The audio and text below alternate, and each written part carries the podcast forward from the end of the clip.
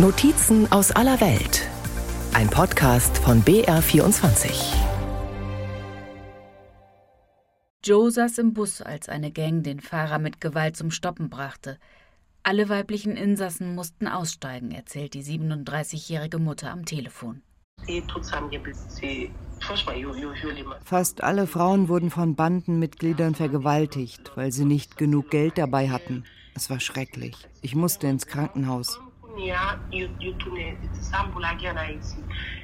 Ihren eigentlichen Namen will sie nicht preisgeben. Zu groß sind die Scham und die Angst vor den Tätern, die sie an diesem Tag vergewaltigten. Mehrfach. Für diese Männer sind wir Frauen einfach nur Objekte, keine Menschen. Sie lachen, sie gucken dich an, selbst wenn sie dich nicht wirklich umbringen. Ein Teil von dir stirbt in diesem Moment. Joe war bei der Polizei, hat Anzeige erstattet. Folgen werde das nicht haben. Die Polizei hilft nicht. Die Frauen, die Opfer von Vergewaltigungen geworden sind, fühlen sich gefangen in dieser Situation, während die Täter immer noch frei rumlaufen und weitere Gewalttaten verüben. Die Vergewaltigung von Frauen wird als Waffe in diesem Krieg hier eingesetzt. Vergewaltigungen durch die Gangs sind grausamer Alltag. Es ist die billigste Waffe, mit der sie Frauen, junge Mädchen, immer öfter auch Jungen und zum Teil Männer brechen und erniedrigen, sie traumatisiert zurücklassen. Sie terrorisieren die Menschen, kämpfen um ihre Vormachtstellung in den Vierteln. Die Regierung und die Polizei sind nicht in der Lage, die Bewohnerinnen und Bewohner zu schützen. Eine der wenigen Anlaufstellen für die Frauen ist die haitianische feministische Organisation SOFA.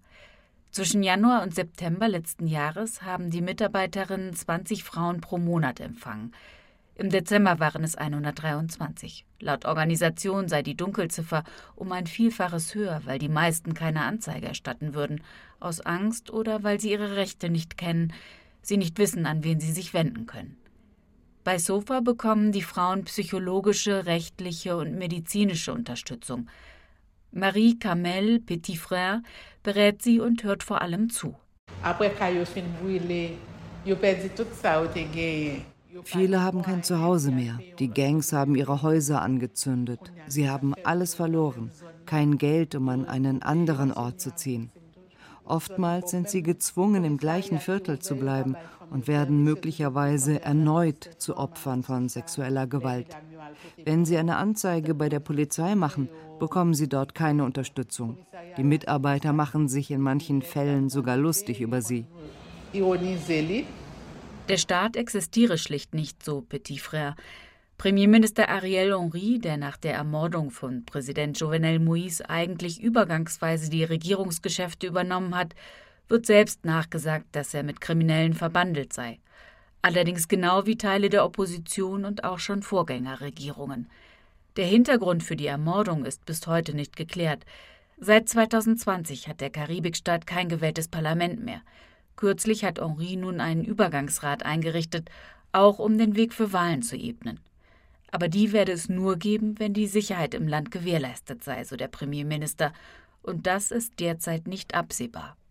Denn die Regierung selbst unternehme nichts, um die Situation zu verbessern, kritisiert Rosie Auguste Dussena von der haitianischen Menschenrechtsorganisation Réseau National de Défense des Droits Humains. Sie hat kein Verständnis dafür, dass die internationale Gemeinschaft, allen voran die USA, weiter an Ariel Henry festhält. Ihm fehle jegliche Legitimation. Die Korruption sei ein massives Problem. Also have uh, an institution which is die Institutionen funktionieren nicht. Teile der Polizei haben eine enge Verbindung zu den Gangs, arbeiten teilweise auch für sie. Und die Unsicherheit hat natürlich auch damit zu tun, dass das Justizsystem nicht funktioniert. Die Vergewaltigungen, die alltäglichen Entführungen würden nicht geahndet, so die Mitarbeiterin der Menschenrechtsorganisation. Es gibt viele Richter, die in Korruptionsfälle verwickelt sind. Die Botschaft, die damit gesendet wird, speziell auch an die jungen Menschen, ist, eigentlich könnt ihr machen, was ihr wollt. Ihr werdet dafür nicht bestraft. Deswegen gibt es mittlerweile im ganzen Land Gangs, vor allem in den größeren Städten. 200 kriminelle Banden kontrollieren weite Teile des Karibikstaats, versperren wichtige Zufahrtswege, verlangen Schutzgelder, auch von denen, die selbst nichts haben. Die Gangs hätten zu 100 Prozent Kontrolle über Port-au-Prince übernommen, sagen die Menschen auf den Straßen der Hauptstadt. Die Vereinten Nationen sprechen von 60 Prozent. Die Lage ist unübersichtlich. 113.000 Menschen gelten seit dem Erdbeben 2021 und dem Ausbruch der Gewalt in der Hauptstadt als intern Vertriebene. Wenn Joël Janus durch Port-au-Prince fahren will, weiß er selten, wie weit er kommt.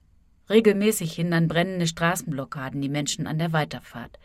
Sie können sich teilweise nicht mehr zwischen den einzelnen Stadtteilen, die von konkurrierenden Gangs kontrolliert werden, hin und her bewegen, ohne ihr Leben zu riskieren. Auch ich wurde von den Banden angegriffen.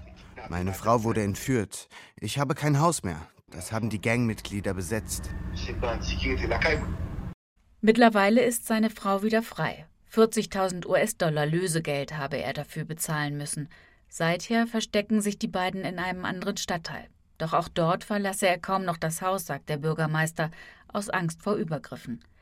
Deswegen will auch er nur am Telefon sprechen. Und trotzdem versucht er sich für die Menschen in Cité Soleil weiter einzusetzen, betont er.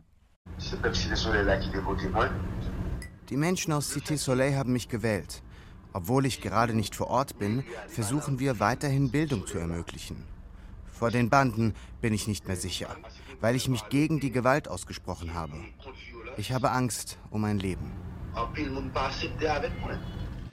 An den meisten Tagen herrscht in Port-au-Prince Ausnahmezustand, auch wenn der nicht offiziell von der Regierung erklärt wird. Regulärer Unterricht für die Schüler findet nur noch selten statt. Allein der Schulweg wäre viel zu gefährlich für sie. Müllberge türmen sich am Rande der Straßen. Zwischen den Häusern gären Essensreste in der Sonne. Eine Müllabfuhr gibt es in Cité Soleil nicht. Es ist das größte Armenviertel in der haitianischen Hauptstadt. Rund 60 Prozent der Haitianer leben unterhalb der Armutsgrenze. Rund fünf Millionen Menschen leben in Cité Soleil in einfach zusammengezimmerten Hütten auf engstem Raum, ohne fließendes Wasser. Nährboden für Cholera, die im vergangenen Jahr zu allem Unglück erneut ausgebrochen ist, sich bislang aber entgegen allen Befürchtungen nicht extrem ausgebreitet hat. Ärzte ohne Grenzen ist eine der wenigen Organisationen, die sich im ganzen Land bewegen. Oftmals müssen die Mitarbeiter mit den Bandenchefs verhandeln, um die Menschen vor Ort zu versorgen, sagt Alexandre Macou. Im Schnitt versorgten die Ärzte 110 Patienten mit Schusswunden in einem Monat. Wir behandeln jeden, auch die Gangmitglieder. Sie wissen, dass sie uns brauchen und kostenlos behandelt werden. Sie räumen die Barrikaden für uns, damit wir durchkommen. Aber klar, ganz ohne Risiko ist all das nicht. Course, uh, Doch gerade auch die Versorgung von schwangeren Frauen sei eine große Herausforderung. Frauen und junge Mädchen, von denen viele von Gangmitgliedern vergewaltigt wurden und deswegen schwanger geworden seien, berichtet Saidou Kabor vom Bevölkerungsfonds der Vereinten Nationen UNFPA. Sie lebten in prekären Verhältnissen, sind traumatisiert, brauchen eine spezielle Betreuung. Doch viele trauten sich nicht, den Weg zum nächsten Krankenhaus auf sich zu nehmen, weil sie befürchten, erneut überfallen zu werden.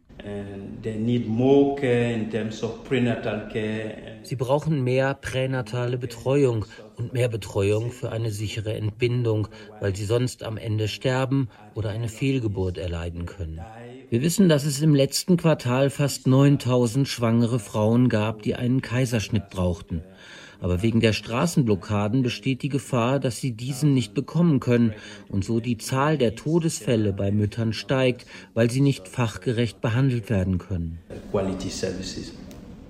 Hört man sich um, haben gerade junge Haitianer wenig Hoffnung auf eine Besserung ihrer Situation. Sie verlassen das Land. Der Grund dafür ist nicht nur die massive Gewalt. Es gibt keine Arbeit, keine Perspektiven für sie. 73 Prozent seien arbeitslos, sagt der Landesdirektor der UNFPA. Diese Situation führt dazu, dass sich junge Menschen den Gangs anschließen. 60 Prozent der Gangmitglieder sind sogar unter 16 Jahren. Und das hat natürlich fatale Auswirkungen auf die Zukunft des Landes. Viele Haitianer würden auf das neue Programm von US-Präsident Joe Biden hoffen, so Rosi Auguste Ducena von der haitianischen Menschenrechtsorganisation. Seit Anfang des Jahres sollen monatlich bis zu 30.000 Migrantinnen und Migranten aus Venezuela, Kuba, Nicaragua und Haiti, die bestimmte Voraussetzungen erfüllen, zwei Jahre lang leben und arbeiten können. Doch die massive Migration sei ein Problem. This is not helpful for Haiti. Wir brauchen diese jungen Menschen, die Universitäten besuchen. Es ist nicht hilfreich, wenn dieses Potenzial das Land verlässt. Was passiert in zehn Jahren, wenn alle geflüchtet sind, die als Anwälte, Ärzte oder selbst im Bauwesen arbeiten wollen? Wenn sie gehen, wer bleibt dann noch? Nur noch die Kriminellen. Only the criminals? Eine wesentliche Voraussetzung, um legal in die USA einreisen zu dürfen, ist allerdings einen finanziellen Bürgen in den USA zu haben. Viele werden daher nach wie vor keine andere Wahl haben und die gefährliche Reise in überfüllten Booten antreten, in der Hoffnung auf ein besseres Leben. Joe würde Haiti auch verlassen, wenn sie die Möglichkeit hätte. Aber für den Moment will sie anderen Frauen helfen, die genau wie sie sexuelle Gewalt, den gleichen Horror durchlebt haben. Es ist so wichtig, dass andere dir sagen, dass es auch wieder aufwärts geht, du wieder aufstehen wirst. Wir sind nicht gestorben und wir werden weiterkämpfen.